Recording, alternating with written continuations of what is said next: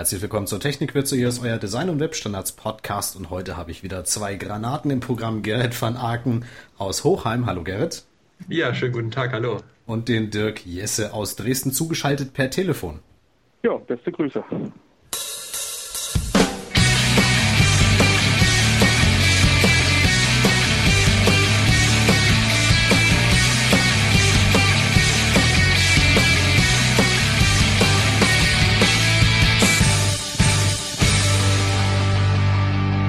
So, Gerrit, kommen wir doch mal kurz zu dir. Erklär auch erstmal kurz den Hörern, die dich noch nicht kennen, wer du bist. Ja, ich heiße Gerrit von Aken äh, und betreibe auf prägnanz.de ein verhältnismäßig bekanntes Blog über Themen von Design, Webdesign, Typografie und ein bisschen Podcasting und Social Software. Und ähm, ja, ich bin seit zehn Jahren irgendwie Webdesign-mäßig am Start ähm, und habe mich jetzt entschlossen, selbst selbstständig zu machen und werde ab Oktober dann auch als Freelancer zur Verfügung stehen. Sehr schön, da werden wir noch eine Menge von dir lesen. Du bist auch bekannt in den Podcaster-Kreisen als einer der Pionier-Podcaster in Deutschland. Mittlerweile podcastest du aber nicht mehr, ne? Ja, ich habe das so ein bisschen äh, also aktiv an den Nagel gehängt jetzt erstmal für mich, äh, mache da noch ein bisschen Beratung nebenher, aber ähm, mache das selber nicht mehr und auch die Software, die ich entwickelt habe, Loudblog, die äh, Standalone-Software zum Podcasten, wird gerade von jemand anderes umgeschrieben und hoffentlich bald wieder veröffentlicht. Ich mache da selber gerade nichts mehr dran. Aber die läuft gut, also zumindest die gute Basis hast du gelegt. Das war ja damals deine Diplomarbeit gewesen, ne? Ganz genau, das ist schon wieder ähm, ja, über zwei Jahre her. Und äh, laut Blog, also in der Version 0.6.1 sollte eigentlich ganz vernünftig stabil laufen. Sehr schön. Dann kurz zu dir. Dirk, stell du dich mal vor. Ja, hallo, mein Name ist Dirk Jesse, äh, im wirklichen Leben mit Leib und Seele Bauingenieur und im Web regelmäßig auf Abwägen unterwegs und wahrscheinlich, wenn bekannt, dann den meisten unter dem Stichwort YAML. YAML ist das Yet Another Multicolumn Layout. Was verbirgt sich dahinter? Ja, äh, YAML ist äh, quasi ein Baukastensystem äh, für die Erstellung von äh, modernen und annäher, also in Richtung Barrierefreiheit gehender äh, Webseitenlayouts und soll eigentlich dabei helfen, ähm, dem Webdesigner so alltägliche Aufgaben bei der Erstellung von Standardlayouts, also Mehrspalten-Layouts, das, was sich in, in, der Masse im Netz herumtummelt, äh, zu erleichtern. Das heißt, mit diesem YAML ähm, Layout Framework nenne ich das Ganze jetzt mal, kann ich mhm. mir Fluxen zu sein, Design quasi zusammenklicken und habe quasi die guten ähm, CSS-Hacks und alles, was dazugehört, schon integriert, sodass ich mehrspaltige Layouts Flux äh, realisieren kann. Ne? Genau. Das Klicken klappt im Moment noch nicht, weil zum Klicken ist einfach noch kein entsprechendes Tool da. Das wird es sicherlich irgendwann geben, aber im Moment muss man also noch von Hand ran. Aber es läuft im Prinzip so, äh, YAML bietet ein Standard-Layout äh, mit äh, den typischen Containern, die man normalerweise braucht, ein Header-Footer äh, und standardmäßig bis zu drei Spalten. Die lassen sich relativ leicht durch die Gegend schieben und in beliebiger Form anordnen. Und das, was YAML da wirklich wo YAML unterstützend eingreift, ist bei diesen verschiedenen Möglichkeiten, die sich da aus der Kombination ergeben können, die entsprechenden Hacks, vor Dingen äh, was den Explorer, Internet Explorer betrifft, die also quasi vorherzusehen aufgrund der bekannten Quelltextstruktur und denen schon gezielt entgegenzuwirken, sodass sich der äh, Webdesigner wirklich auf das Gestalten der Webseite konzentrieren kann und äh, sich weniger mit den ganzen Bugs herumschlagen muss. Jetzt ganz super frisch hast du veröffentlicht YAML 3.0. Was ist die Version 3.0 oder was ist an der anders? Im Prinzip ist es ein großes Aufräumen gewesen. Also das YAML hat sich ja entwickelt über jetzt mittlerweile über zwei Jahre, ist ein gewachsenes Projekt, was ich eben sehr klein angefangen habe, als ein einfaches, mehrspaltiges Template. Da hat mir irgendwann mal der Jens Grochtreis gesagt, das sollte ich nicht für mich behalten, das sollte man doch mal veröffentlichen. ähm, daraus ist im Prinzip Stück für Stück YAML entstanden. Am Anfang war auch der Name Framework äh, da gar nicht dabei vertreten. Und das hat sich im Prinzip nur daraus entwickelt, dass eine ganze Menge Ideen eben drin steckten. Dieses einen Quelltext nehmen für verschiedene Layout-Ansätze, das musste nachher Stück für Stück erklärt werden. Daraus ist das ganze Projekt gewachsen und mit diesem Wachsen sind natürlich so haben sich so ein paar Sachen eingeschlichen, ähm, die eigentlich, was jetzt die Struktur, auch die Erläuterung betrifft, äh, bei der Größe, die es jetzt angenommen hat, den ein oder anderen Nutzer sicherlich am Anfang etwas im Regen stehen lassen haben, weil es eben einfach sehr, sehr viel geworden ist. So dass ich also bei der neuen Version, äh, dass wir da sehr viel Wert gelegt haben darauf, dass das jetzt Ganze jetzt aufgeräumter ist, deutlich mehr Gliederung bekommt und auch äh, für den nicht-deutschen Raum, dem jetzt mit der neuen Version äh, eine komplette englische Übersetzung geboten wird, dass auch die also einen leichten Zugang haben. Bist du so englisch mächtig oder wer hat dir das übersetzt? Ähm, des Englischen mächtig, lesen schon, das Schreiben, das, da quäle ich mich schon mehr damit. Demzufolge hatte ich hier äh, professionelle Hilfe. Ich habe also äh, die eine Übersetzerin, die Jen, gefunden, die mich in den letzten Monaten, muss ich schon sagen, äh, sehr gut unterstützt hat und mir quasi dabei geholfen hat, das Ding komplett ins Englische rüber zu helfen. Es gibt auch ein offizielles Typo 3, äh, Typo 3, Quatsch, jetzt bin ich schon völlig aus der Rolle hier. Es gibt ein YAML-Buch, das hast du geschrieben, ne? Ja. Äh, was steckt in diesem YAML-Buch drin? Äh, das ist in mehrere Teile geteilt. Äh, zum einen ist es natürlich, äh, so steht es schon auf dem Titel, Praxislösung mit YAML. Es geht also in, vor allem in Kapitel 3 um 4 um die Anwendungsmöglichkeiten des Frameworks.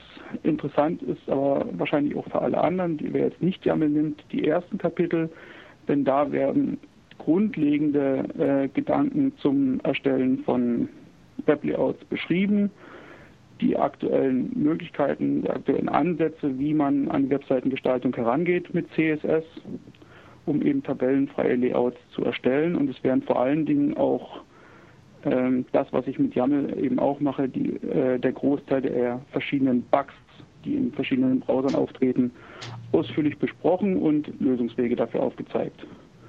Der dritte Teil äh, bietet dann einen kurzen Exkurs in Richtung Typo 3 und beschreibt einfach die Einbindung von YAML in das CMS. Gerrit, du hast dir das äh, Framework, das Layout-Framework auch mal angeschaut? Ähm, ja, auf jeden Fall. Ich habe auch das Buch bekommen zur Rezension. Vielen Dank nochmal. Es ist ein sehr gutes Buch geworden. Äh, ganz kurz eine, eine Frage. Ähm, äh, ist eigentlich das Buch jetzt noch ähm, überhaupt noch aktuell, wenn es YAML 3 draußen ist? Oder wird es eine neue Auflage davon geben? Ähm, zwei Antworten in einem Satz. Äh, ja, es ist nach wie vor aktuell und ja, es wird eine neue Auflage geben. Okay, super.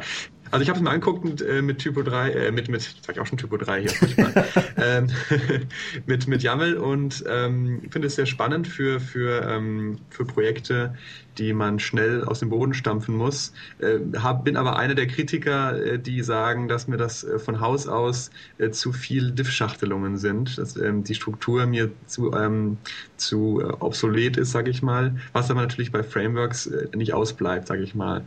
Und ich weiß auch, dass man das entsprechend ein bisschen runterdampfen kann, dass man das von Hand anpassen kann. Nur, ähm, sage ich mal so, bin ich da so ein bisschen selbstverliebt in meine eigenen ähm, Lösungen, dass ich da gerne irgendwie auch mir selber immer wieder beweise, dass ich das auch alleine kann. Wer ist denn genau das Zielpublikum? Also ähm, ich muss natürlich auch gestehen, dass ich mir selber äh, mich vor eine blanken weißen Datei setze und einfach anfange loszurappeln und dann irgendwie meine, meine Sachen da realisiere. Wer genau ist das Zielpublikum? Sind es die, die es ein bisschen faul sind oder die, die ein bisschen intelligenter sind als wir und sich wirklich die Arbeit sparen? Oder äh, hast du da ein bisschen Feedback bekommen, Dirk? Es sind eigentlich äh, nach meiner Erfahrung zwei komplett unterschiedliche Nutzergruppen. Zum einen sind natürlich die Leute, die ihre eigene Homepage gestalten wollen, selber natürlich äh, eventuell Schwierigkeiten haben, sich da einzulesen. Es ist ja auch nicht gerade, also vor allen Dingen CSS erschließt sich am Anfang nicht unbedingt selbst, vor allen Dingen, wenn man sich eben mit den Bugs konfrontiert, sodass es eben viele nutzen, äh, um die eigene kleine Homepage zu gestalten, um wirklich kleinere Webauftritte zu machen und dabei bleibt es dann aber meistens. Die andere Zielgruppe ist wirklich, äh, sind, äh, sind Agenturen, die das schon professionell einsetzen und einfach äh, maßgeblich davon profitieren, dass sich mit diesem Arbeiten in dem Framework bei verschiedensten Layouts immer wieder derselbe Workflow einstellt, dass also auch äh, bei verschiedenen äh, Layouts immer wieder dieselben Dateinamen zu finden sind, immer dieselbe Struktur sodass es dort ähm, doch sehr viele Vorteile gibt, was jetzt die Arbeitsgeschwindigkeit beim Erstellen dann betrifft. Mhm. Zumal man, wenn man mit mehreren Personen arbeitet, durch diese, durch diese Konventionen einfach äh, wesentlich einfacher zusammenarbeiten kann im Team. Ne? Genau. Sehr fein. Ähm, wie gesagt, YAML 3.0 ist jetzt online. Wir stellen den Link nochmal auf technikwürze.de. Das Buch von dir wollten wir demnächst in Technikwürze und da muss ich jetzt mal ein bisschen in Richtung Jens Kroch schielen. Der wird jetzt auch grinsen, wenn er das hört. Das wollten wir demnächst nochmal in die Mangel nehmen und auch nochmal genauer vorstellen, aber das in der nächsten Sendung. Ähm, bevor wir bei. Ich hätte hier auch noch zwei, drei Bücher liegen zum Verlosen, wenn ihr das machen wollt. Ja, dann würden wir uns doch mal eine Frage überlegen jetzt. Ähm, Gerrit, fällt dir irgendwas ein? Was können wir den Hörern denn mal als Frage stellen? Oh, das ist, das ist ja spontan hier. Ähm, weiß, ähm, wie wäre es irgendwie einen Slogan erfinden oder sowas für YAML oder so? Ne? Gibt es da schon einen eigentlich? Es gibt einen, gerade neu bei YAML 3 auf der Webseite zu stehen.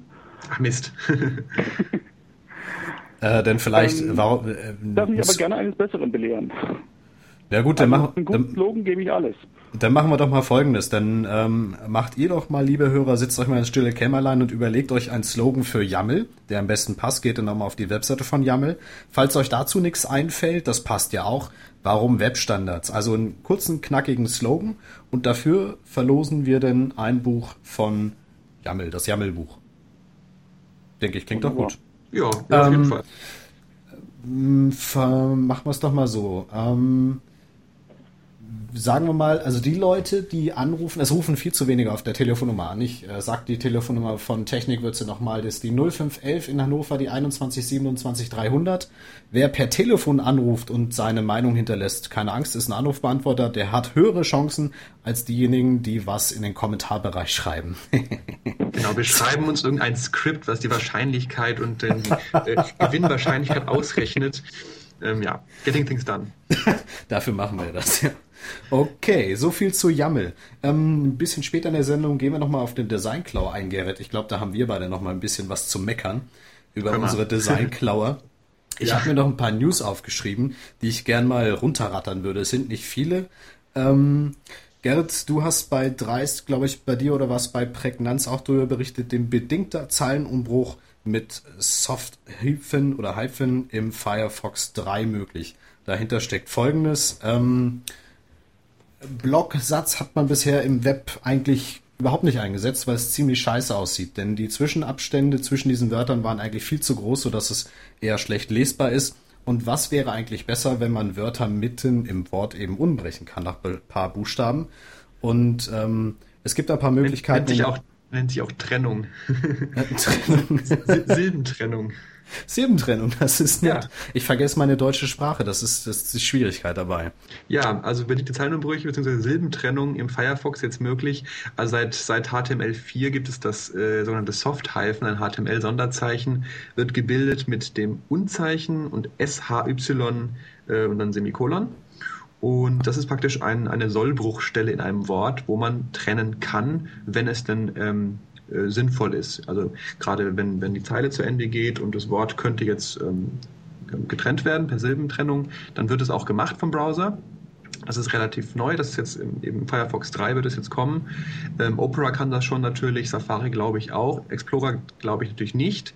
Es wird dadurch eben möglich, dass wir eventuell schönere, äh, einfach schöneren Satz bekommen im Browser, gerade was Blocksatz angeht, mit einer schönen Silbentrennung, die dann auch äh, wunderbar funktioniert. Das Als ist der, die Zukunft, ja. Eigentlich eins der Probleme, die im Moment noch bestehen, wenn ein Wort tatsächlich umgebrochen ist, dann funktioniert das in keinem Browser, dass ich nach diesem Wort suchen kann, beziehungsweise ich suche, finde es aber nicht, ne? Doch, es geht, glaube ich, im Opera. Opera kann eh alles viel besser, aber ist halt, ist halt hässlich. Self hat eben hätte darüber berichtet, die haben noch ein Update auf ihre Webseite gepackt, dass es im Opera auch nur dann funktioniert, wenn es noch nicht umgebrochen ist. Sobald es ah. aber umgebrochen wurde, geht es dann nicht mehr. Ich verstehe. Das werden, sich, das werden die alle fixen noch. Aber ich, ich denke, denke mal, das ist, ganz, das ist ganz wichtig, gerade für die deutsche Sprache, weil wir halt sehr lange Wörter haben, dass das noch gemacht wird. Und ich weiß nicht genau, das muss man nochmal ausprobieren. Im Firefox sehr nervig ist ja, wenn du ein, ein Wort hast mit einem richtigen, ähm, harten Trennzeichen drin, wird es trotzdem nicht, ist es trotzdem nicht umbrechbar. Ja. Und das nervt ja auch manchmal sehr stark. Und das müsste eigentlich auch in dem Zuge gefixt werden, meines Erachtens. Muss man mhm. mal probieren. Schauen wir mal. Was, äh, was man äh, im Quellcode direkt vollständig auszeichnen muss, ne? Genau. Ja. Also es gibt da keine intelligente ähm, Software, die jetzt rausfindet, wo Wörter trennbar sind. Wäre natürlich für die Browser auch nicht schlecht, als, als Option vielleicht. Genug, Wörter äh, sowas, so eine Satzsysteme wie Tech beispielsweise, die ja einfach äh, eine deutsche Silbentrennung und auch eine anderssprachige Silbentrennung mitbringen, die machen sowas dann eben automatisch, ne? Das wäre auch eigentlich, also es könnte auch Aufgabe des Browsers sein, ist richtig. Eigentlich wäre es schön, es gibt schon ein paar JavaScript-Anwendungen, die in die Richtung gehen und das versuchen einzubinden durch irgendwelche Wörterbücher. Allerdings, wenn es vom Browser kämen würde, dann wäre es eigentlich sinniger. Ja. Mhm. Nächste Sache. Ich habe im Internet gefunden einen sogenannten Reputation Defender. Und zwar ist das ein Dienst, eine Firma, die hat sich gegründet, ähm, der eine oder andere wird es wahrscheinlich von anderen Leuten schon mitgekriegt haben. Wenn einer mal besoffen ist und schreibt irgendwas ins Internet, dass er gerade besoffen ist, dann könnte das höchstens drei Jahre später bei der Bewerbung auffliegen, wenn die eventuell zukünftigen Chefs nach der eigenen Person ein bisschen rumgoogeln. Ähm, ich denke mal, das gehört ja eigentlich zu jedem Arbeitgeber dazu, dass er heute, wenn er Bewerbung kriegt, erstmal ein bisschen rumgoogelt. So geht es ja auch bei meiner Agentur derzeit, wo wir meinen Nachfolger suchen. Ähm, wir googeln erstmal so ein bisschen und schauen wir uns mal die ganzen Referenzen an und da kann man schon interessante Sachen entdecken. Das Reputation Defender, die machen eigentlich folgendes, dass man dem ein bisschen Geld in die Hand drückt, üblicherweise, und die nehmen, die suchen per Google dann irgendwelche Einträge, die eventuell ein bisschen peinlich sein könnten, irgendwas aus der Pubertät, was da eigentlich nicht so reingehört, oder irgendwelche, ich weiß nicht, Sadomaso-Club-Bekanntschaften, äh, die auch negativ auffallen könnten. Die wenden sich dann an die Betreiber und äh, sprechen ein bisschen mit denen und sagen ganz lieb bitte, bitte und nehmt das mal bitte raus oder anonymisiert das Ganze. Und äh, wie gesagt, neuer Dienst, ihr könnt euch das mal anschauen. Weiß ich nicht, haltet ihr davon was? Muss das überhaupt sein? Oder sagt ihr, kann eh wurscht sein? Also wenn was von damals drin steht, ja, dann steht es eben drin. Also ich war vor zwei Jahren, vor einem Jahr mal ziemlich verblüfft, was doch alles über mich im Internet steht. Negatives und auch Positives? Hm? Negatives und Positives? Ähm, gar nicht so unbedingt negativ, einfach über den Fakt überhaupt. Mhm. Ähm, ich mache noch nebenbei so ein bisschen Fotos in meiner Freizeit und hatte dann auch mal die Chance genutzt, äh, ein paar von den Bildern auszustellen und wurde dann einfach äh, ein paar Tage äh, vorher für die Vernissage für so ein kleines Interview da gebeten und die Frau, die mir da gegenüber saß, äh, erwähnte so einfach, dass er sich mal ein paar Sachen aus dem Internet gezogen hat über mich, um so, so ein paar grundlegende Facts schon mal zu haben. Und das ist schon sehr verblüffend, wenn man da mit seinen einigen Infos da konfrontiert wird, die eben schon jahrelang im Netz stehen. Und da, huch, guck an, das steht da alles noch da, hast du mhm. da nicht mehr aktualisiert. Ähm, das äh, kann ich mir schon vorstellen, dass das äh, auf, an, an vielen Stellen positiv sein kann, kann aber auch eben mal ins Negative umschlagen und dann macht das schon Sinn machen. Geil, siehst ja, du die Notwendigkeit? Ja, es hängt von der Persönlichkeit des Einzelnen ab, sage ich mal. Also bei mir macht es überhaupt keinen Sinn, weil ich eh das Netz so voll knalle mit äh, Sachen, die ich selber bestimme irgendwie und die ich auch, äh, also ich versuche mein Netzbild entsprechend mit, mit vielen Veröffentlichungen positiv aufzuladen. Mhm. Aber klar, für jemanden, der irgendwie nur ganz selten was ins Netz stellt, der da nur selten zu finden ist und dann eben vielleicht von diesem, was gefunden wird, das meiste irgendwie peinlich ist, ist es vielleicht auch nützlich. Andererseits, sage ich mal, irgendwelche harmlosen Pubertätsspielereien oder Besäufnisse oder so, ja, das gehört auch zum Leben dazu und mhm. zum Lebenslauf. Und das, da hat, glaube ich, auch jeder Verständnis für, dass man da mal, äh, wenn man jung ist, Dummheiten macht oder so. Also ich finde auch, ähm, dass man jetzt so diesen, diesen Lebenslauf sich da zurecht, äh, zurecht biegt, so, das finde ich eh nicht so toll. Also ich finde, wenn da jemand was erlebt hat in seinem Leben und das ist auch sichtbar bei Google oder so, dann ist es okay. Genau. Okay, nächste Sache. Ähm, da hast du, Gerrit, auch drüber berichtet im Dreist-Blog, das User Interface Framework für die iPhone Web Applikation. Joe, äh, Joe Hewitt hat das Ganze geschrieben, ne? Ja, ich habe es nicht genau gesehen, das hat mein Kollege Stanislav ähm, äh, geschrieben, den Eintrag. Ähm, ja, das ist, wie gesagt, das ist ein, ein Framework, wo man ähm, praktisch auf einfache Art und Weise ähm, iPhone Web-Applikationen basteln kann. Es gibt ja fürs iPhone leider keine ähm, Schnittstelle zur, dass man richtige Applikationen bauen kann auf diesem macOS, was da aufsetzt. Genau, sondern, sondern nur halt Webseiten schreiben können für den Safari dann. Exakt. Und dieses Framework hilft eben dabei, dass diese Webseiten eben schon so aussehen, dass sie sich ganz harmonisch in das äh, iPhone-Interface einfügen. Mit viel JavaScript-Effekten und äh, eben auch UI, also User Interface-Bedienungselementen, die so aussehen, wie es auf dem iPhone eben aussehen sollte. Als ich äh, die Vorstellung, ähm, die letzte Vorstellung von His Steveness, äh, Steve Jobs gesehen hatte per Video, musste ich einerseits schmunzeln, weil es eigentlich eine Frechheit ist, den äh, Anwendern und Entwicklern zu sagen, hey, wir haben eine Schnittstelle für eure Software, aber das sind nur Webseiten. Ähm, mhm. Also nicht wirklich eine Schnittstelle eingebaut, sodass man richtige Programme dafür programmieren kann. Auf der anderen Seite habe ich mich ein bisschen gefreut als Webentwickler und dachte, Mensch, jetzt kannst du ja direkt deine Software für dieses iPhone schreiben. Wie seht ihr beiden das Ganze? Ja, ich denke mal, das ist genau was, was du auch denkst. Also als Webentwickler kann man sich natürlich freuen, weil man praktisch dann auch auf einer Höhe ist. Aber ähm, ich kenne halt auch viele Mac-Entwickler, die halt jetzt wirklich total verärgert sind, dass sie halt nicht richtig äh, Applikationen machen können, die, mhm. die mit einer Datenbank arbeiten, die vernünftig äh, auch ähm, Dateien speichern können und mit den lokalen Sachen umgehen können, die auf dem iPhone eben vorhanden sind. Und das ist halt sehr schade eigentlich. Also ich finde es sehr schade, aber ich denke mal, es wird noch kommen auch. Mhm. Also ich sehe es zweischneidig ein bisschen. Äh, auf der einen Seite, wenn ich mir mein Handy, was ich jetzt habe, so ansehe und damit versuche, im Netz da äh, irgendwelche Webseiten abzugrasen, ist natürlich furchtbar, weil kaum eine Seite in, für ein, Handy vernünftiges Layout da bietet und sich vernünftig ansehen lässt, vor allem bedienen lässt. Und in der Hinsicht ist das natürlich ein Riesenvorteil. Ne?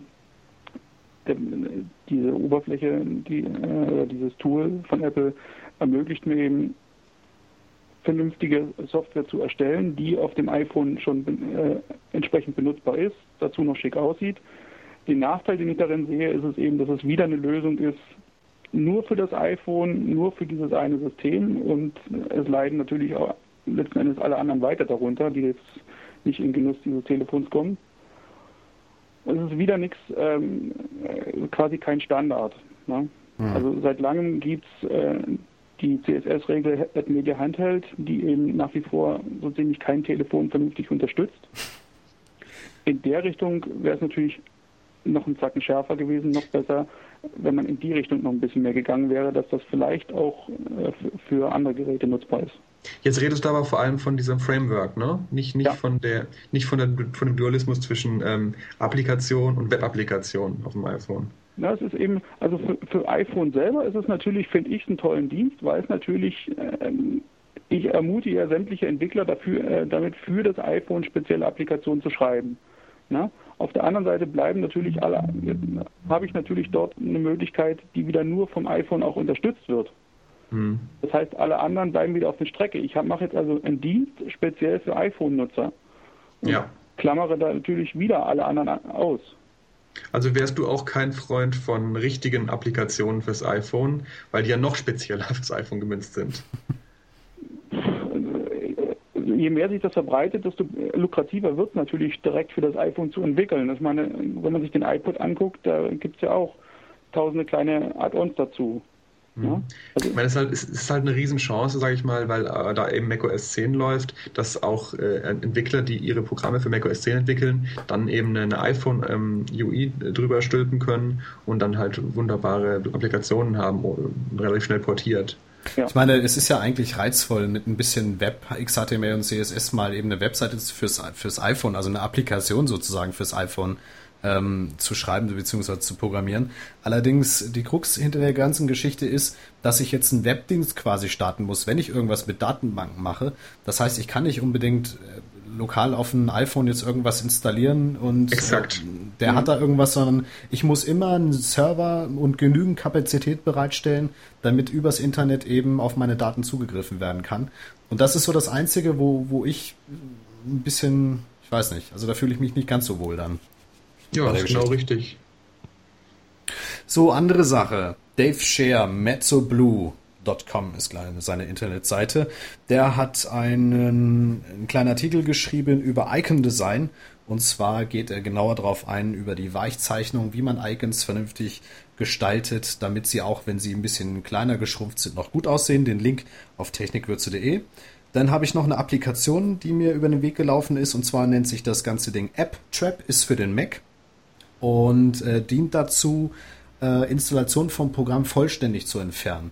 Ich meine, wir Mac-User haben es ja eh ein bisschen einfacher, wenn wir Software löschen wollen. Normalerweise reicht es aus, die Applikation selbst, das ist ja meist nur eine Datei, in den Papierkorb zu schmeißen. Aber genauso wie bei Windows kann es ja eben vorkommen, dass diese Programme noch gewisse Libraries oder sonstige Dateien irgendwo im System abspeichern, die man nicht mehr wiederfindet. Und Windows-User kennt es zur Genüge. Irgendwann müllt das System zu und man muss es rausschmeißen. Und dieses App-Trap soll sich jetzt, ich habe es noch nicht getestet, soll sich an einem Papierkorb anschmiegeln. Und sobald ich jetzt eine Applikation in den Papierkorb schmeiße, sucht es nach irgendwelchen anderen Sachen und äh, löscht die dann automatisch. Ist so ein bisschen, ist toll. Ist ein bisschen im Prinzip wie das App Zapper. Das ist eine eigene Applikation. Viel einfacher eigentlich, ne? Ja, viel besser. Also das App-Zapper ist sowieso, es kostet erstmal einen Haufen Geld ja. und dann muss man da auch äh, von Hand machen. Aber das finde ich eine super Idee, dass man, dass der Papierkorb automatisch erkennt, wenn ein Programm äh, weggeschmissen wird und dann die Reste das noch zusammensucht. Finde ich klasse. Genau. Das schöne App-Trap ist auch kostenlos. Den Link dann auf Technikwürze zum Testen. Also wenn ihr, liebe Hörer, das Ding mal testet, ähm, schreibt uns doch in den Kommentaren oder ruft besser an. Das wird mir eh besser gefallen. 0511 21 27 300 und dann schauen wir mal. So, noch eine Sache, die habe ich bei Jens Grochtreis gefunden. Dateien online konvertieren. Es gibt eine Webseite, die heißt Media Convert. Und äh, was ich gesehen habe, ist, dass man drei Millionen Videodateien, ähm, Endungen konvertiert kann in irgendwas anderes und Audio kann man auch konvertieren. Man kann auch äh, Open Office Dokumente konvertieren in Word Dokumente ich, das Ganze ist kostenlos, ist wie gesagt online. Ihr müsst die Datei hochladen und dann wird da irgendwas gemacht und ihr könnt wahrscheinlich die konvertierte Datei runterladen. Ob das ganze Ding was taucht, ob das zuverlässig ist. Und gerade wenn ich jetzt an Word-Dokumente mit der Formatierung denke, ich weiß nicht, ob das so hinhaut, aber ihr könnt das Ding mal testen. So, dann habe ich noch zwei Geschichten. Und zwar sind das Videos, die im Netz zu finden sind. Das eine kennt ihr beiden vielleicht noch The Secret of Monkey Island. Oh, ja. das ist toll. Habe ich gestern gesehen. Oh, das ist toll. so lustig. Ich glaube, wir alle haben mal mit Guybrush Threepwood äh, damals die Spiele gespielt von Lukas. Du kannst den Namen aussprechen? Ich bin begeistert. Guybrush Threepwood, natürlich. Ja, natürlich. Muss doch jeder kennen. Kommt von Lukas Film. Später haben die sich umbenannt in Lukas Arts. Das waren die Adventure-Spiele damals überhaupt ähm, auf den PCs. Und ähm, wer diese drei, vier Spiele sind es eigentlich, ne? Ja, aber die ersten zwei sind irrelevant. Die zwei danach kommen, sind eigentlich scheiße. Okay. Ich glaube auch, ja. Also es gibt, es gibt, es gibt zwei gute und zwei schlechte. Auf jeden Fall gibt es jetzt im Internet, der Marius Fizek hat ähm, auf seine Website ein ganz, ganz lustiges Flash-Video online gestellt, in dem er die Geschichte aller vier Teile, ich weiß nicht, wie lang das Ding ist, fünf oder zehn Minuten, nochmal komplett runterrattert, ähm, den Song auch selber singt. Also super, super lustig. Dirk, du hast es noch nicht gesehen, ne? Ich nie. Es ist Pflicht. Ich habe gestern Abend gesehen. Es sind aber nur, es ist nur der erste Teil. Also es ist, es ist der erste Teil, die ersten vier Kapitel. Also Ach so, ist, ähm, okay. Ja? Mhm. Also, aber es ist, es ist unheimlich witzig. Es ist, glaube ich, wirklich die Geschichte von Monkey Island 1 erzählt in drei Minuten oder so. Also Und ich muss auch sagen, also Monkey Island an sich ist ja unglaublich komplex. Aber dennoch hat der Typ das geschafft, wirklich das so komprimiert dazu bringen, dass ich wusste, Mensch, also ich habe schon jahrelang nicht mehr gespielt, aber ich wusste noch genau, ach ja, typisch, ja. Und dann ging er da in die Bar und dann ist das und das passiert. Irre. Müsst ihr euch unbedingt anschauen. Link auf Technikwürze. So, und eine Sache ist noch, die dürfte ein, bisschen spezieller sein. Indiana Jones ist back. Harrison Ford hat sich endlich wieder den Hut aufgesetzt und auf indianajones.com gibt es die ersten Videos äh, vom Dreh. Denn mit Krückstock. mit Krückstock wahrscheinlich. Ich habe mich wirklich gefragt, ob der Harrison Ford mit seinen strammen 50 oder 60, wie alt ist er, ob der noch in der Lage ich glaube auch, ne? Also eigentlich steinalt und Dann ähm, die geplatzte Haare-Diskussion los. ich weiß es nicht. Auf jeden Fall ähm, so in dem Video. Die Videos sind ganz kurz, also es wird nichts über den Film verraten, deswegen kann man sie sich auch anschauen. Ähm, er sieht tatsächlich noch wie Indiana Jones aus. Also von daher schauen wir mal. Ja, Wikipedia ist mein Freund. Äh, also gestern Geburtstag gehabt, am 13. Juli 1942. Er müsste also jetzt wahrscheinlich 66 Jahre oder nee, oder 65 sein. Ich weiß es gar nicht genau. Ja. Egal, auf jeden Fall alt genug. Also herzlichen Glückwunsch an Harrison Ford. Sollte er zufällig diesen deutschen Podcast hören, was ich nicht annehme. Aber dennoch, wie gesagt, äh, Indiana Jones is back. Die Peitsche wird geschwungen. Wisst ihr, wann, das, wenn der Film ins Kino kommt? Nächstes Jahr, glaube ich, erst, ne? Ja, leider. Ja, ich denke mal, dass die, die Nachbearbeitung lang genug dauern wird, um die Falten wegzumachen. ich habe auch am Anfang überlegt, wie sie es machen. Lassen sie ihn einfach Schauspieler und gehen hinterher mit der Maske drüber? Oder, oder lassen die das Ganze in den 90er spielen oder in den 60ern? Ähm, aber nein, es ist, spielt noch im Zweiten Weltkrieg. Also so viel konnte ich ähm, den Dingern entnehmen. Es liefen auf jeden Fall noch Nazis rum da. Ja, es könnte auch so ein James Bond Paralleluniversum sein. Oder einfach, naja, egal. Also soweit zu meinen Sachen. Ähm, habt ihr noch irgendwas auf Lager, was ihr loswerden wollt, bevor wir uns den lästigen Themen des Design-Klau widmen? Äh, nicht direkt. Nicht direkt. Design-Klau. Okay, also Design Cloud, das Ding von Technikwürze hat sich sozusagen erledigt. Ähm, das war ein schwieriges Unterfangen mit dem Kollegen. Der hat ja das Design von Technikwürze einfach so kopiert und hat das CSS natürlich auch kopiert. Und ähm, ich meine, es ist gut, er kann es machen, aber wenn er einfach nur oben das Logo austauscht, dann finde ich das nicht ganz so nett. Und das war ein ziemliches Hin und Her und ich habe einfach gesagt, Mensch, änders und dann ist doch ganz einfach. Und er meinte, nein, das ist ja, sind ja Templates, die beliebig im Internet kursieren und das ist ja völlig normal und sowieso nicht alles schützenswert. Wir haben uns äh, jetzt endlich, dann hat er doch ein bisschen Vernunft gezeigt, uns geeinigt, dass wir gesagt haben, okay, lass dein Layout wie es ist, mir egal, aber schreib drunter Design von Technikwürze. Und ähm, ich denke, ich mache Ende des Jahres ein neues und dann hat sich das Thema endgültig erledigt. Gerrit, wie lief ja, das ganz, wie lief das bei dir ab? Ja, sollte man meinen, wollte ich nicht zu früh mit dem, dann ist das Thema erledigt. Ich hatte ja das Problem, dass ich äh, vor zweieinhalb Jahren, das hat keiner mitbekommen, äh, auch einen Designklauer hatte. Das war Stefan Möller. Mhm. Der hat mein damaliges äh, berühmtes Graslayout äh, geklaut und hat es komplett einfach in Orange umgefärbt. Und bevor du es, bevor du es ähm, als frei downloadbar ja. hattest dann. Ja. Genau, bevor der, also er hat es einfach kopiert, hat auch Textpattern verwendet und hat es dann entsprechend äh, nachgemacht, ähm, auch Code geklaut teilweise. Äh, vor allem aber, was mich mehr gestört hat als, de, als der Code-Klau, ist, dass er einfach die Webseite wirklich kopiert hat. Also er hat meine Rubriken geklaut, hm. äh, Essays, hat an den gleichen Stellen der Webseite die gleichen Texte gehabt. So. Also wirklich das gesamte Konzept der Webseite. Ach, das ist wirklich dreist. Das heißt, deine ganzen ja. Inhalte damit stibitzt. Ja, also wirklich nicht wortwörtlich, aber halt so, ne, und der Art und Weise her war es wirklich, ich habe äh, wirklich ein Flash und ein Déjà-vu gehabt, dass meine Webseite jetzt in Orange ist. und ähm, und äh, ähm, es ist natürlich, äh, rechtlich habe ich da keine Handhabe dagegen gehabt, aber ich habe ihm dann eine, eine böse E-Mail geschrieben, dass er das bitte schön sofort zu ändern hat. Hat mhm. er auch sofort gemacht, muss man sagen. Hat es auch sofort eingesehen gehabt und so und hat dann was geändert, hat dann da umgestellt, und hat das Ganze ein bisschen hässlicher gemacht und äh, war dann auch okay gewesen für mich soweit. Aber und war auch nicht meines Erachtens nicht der Rede wert. Äh, dann gucke ich jetzt zwei Jahre später wieder auf seine Webseite, so, auf, so aus historischem Interesse, mir ist es wieder mal ins Gedächtnis gekommen und sehe, dass er dann meine, mein Redesign, was ich ja äh, auch schon seit längerer Zeit habe, ebenfalls geklaut hat. Also der, der gleiche Typ hat zwei Jahre später wieder mein Design geklaut, diesmal etwas stärker verfremdet, aber äh, trotzdem äh, weiterhin, also das Prinzip mit den aufklappbaren äh, ähm, äh, Dingern da hat er genommen und hat auch da ähm, auch da wieder an den gleichen äh, Stellen, an den gleichen Sachen, die gleichen Texte gehabt und so. Also, also er hat doch dein Javas, deine JavaScript-Funktion, die hat er auch geklaut, ne? Die hat er sogar äh, Wort für Wort geklaut und ähm, das, das, wie gesagt, das ist nicht so mein Problem, dass man da ein bisschen sich am dem Code sich klappt, aber einfach die gesamte, das gesamte Erlebnis der Webseite, ja. wie die Rubriken aufgebaut sind, wo welche Texte sind und äh, auch die ganze Machart, äh, das kann man einfach nicht machen. Und dann habe ich, dann ist mir der Kragen geplatzt und das war auch mein Fehler gewesen.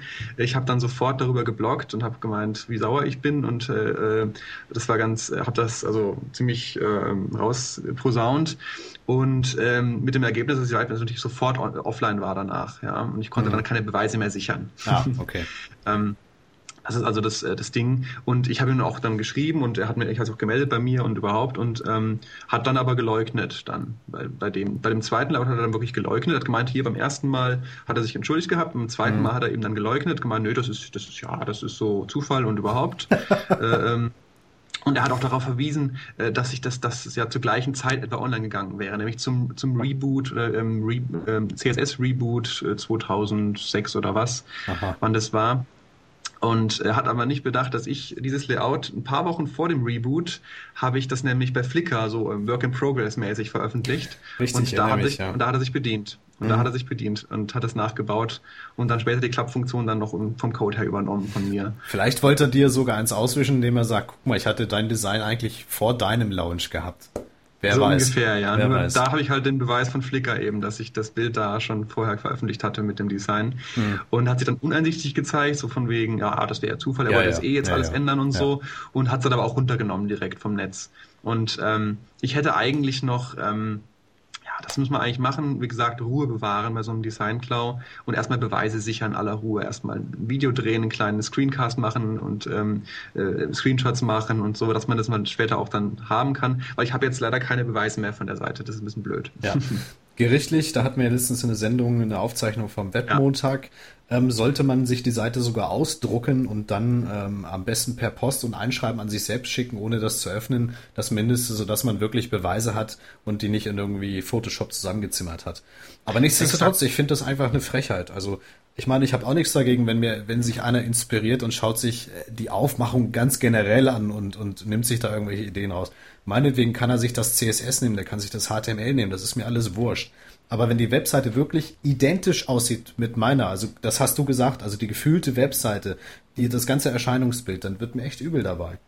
Und ja, vor allen Dingen. Zum, ja, bitte? Zu, zumal das war halt auch einer, der sich halt auch Webdesigner geschimpft hat und auch seine Dienste angeboten hat. Das war jetzt kein Privatfuzzi, sondern der hat auf seiner Webseite ein Portfolio gehabt, hat gemeint, mm. hier, ich nehme Aufträge an, er ist zwar noch ein Student, aber ist egal. Also er verdient Geld damit, dass er Webseiten baut für andere. Ja. Und dann ist es ein Armutszeugnis, wenn er seine eigene Webseite nicht äh, eine gewisse äh, Form von Kreativität äh, da, da an den Tag legt. Ne? Und das ist äh, eine ganz traurige Geschichte eigentlich. So war das auch bei den ähm, Technikwürze Designklauern. Die machen auch Webseiten, ähm, ich weigere mich immer noch, den Namen zu nennen, weil der Typ hat mir in seiner zweiten E-Mail, die er geschrieben hat, hat er ähm, ganz klar dargelegt, dass er eigentlich einen Zweck damit hatte, das Design zu klauen. Er hat es absichtlich gemacht, in der Hoffnung, dass irgendwelche Blogger merken, du, da klaut einer von unserer Technikwürze-Seite jetzt das Design, wir bloggen mal drüber und machen ihm so ein bisschen schlecht.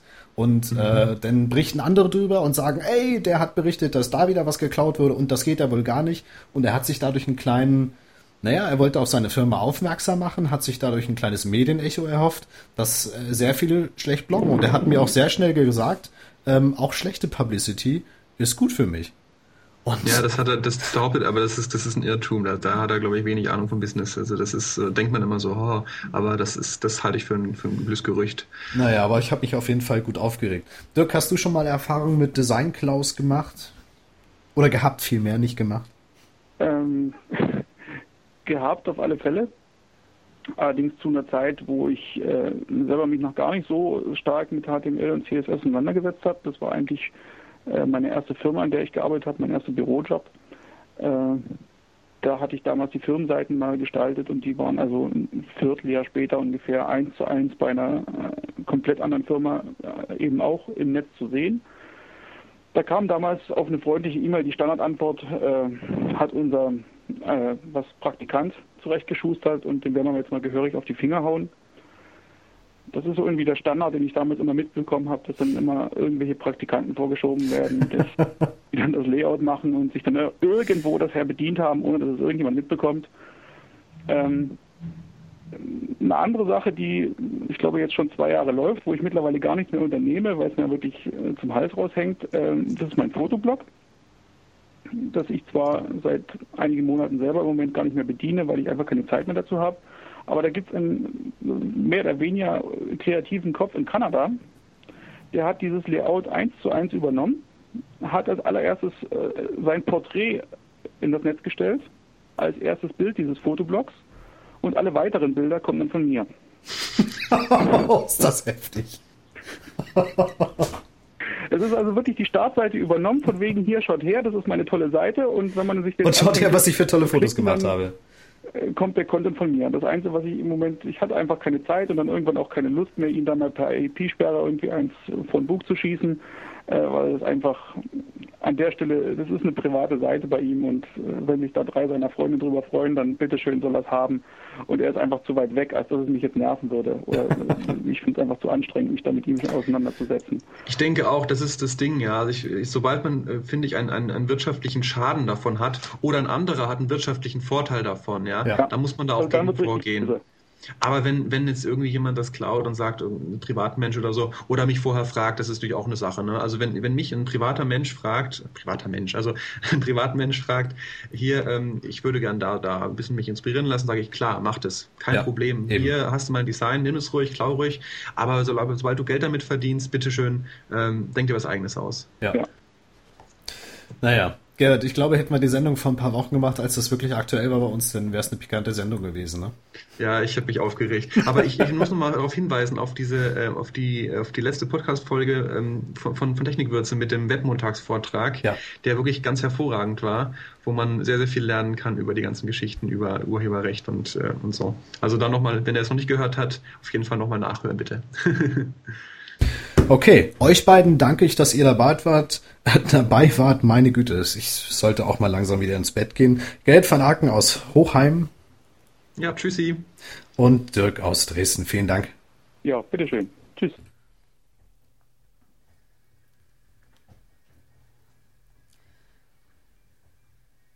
So, ich habe noch einen Hinweis für euch zum Schluss. Wir wollten ja verlosen ein Buch, das Jammelbuch von Dirk Jesse. Schreibt uns doch bitte einen Slogan für Jammel. Geht da nochmal auf die Seite von Jammel, Link auf technikwürze.de. Schreibt einen Slogan, einen schönen. Falls euch zu Jammel nichts einfällt, dann ein Slogan zu Webstandards. Warum sollten wir Webstandards nutzen? Diesen Slogan bitte bevorzugt per Telefon auf 0511 21 27 300 Achtung, es ist günstig. Ruft ruhig an. 0511 21 27 300. Dann kommt ihr auch direkt in die Sendung.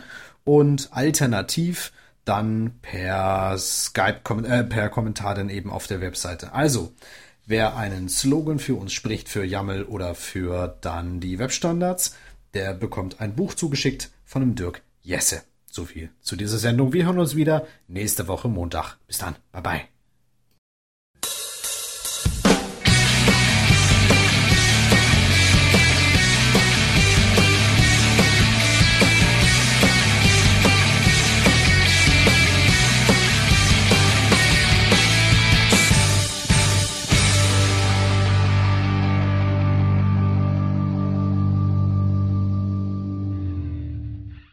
David wird gerade paralysiert. Thanks for listening to today's podcast. This podcast has been easily made with the trial version of Ubercaster, the all-in-one podcasting solution for the Macintosh. Check it out at www.ubercaster.com.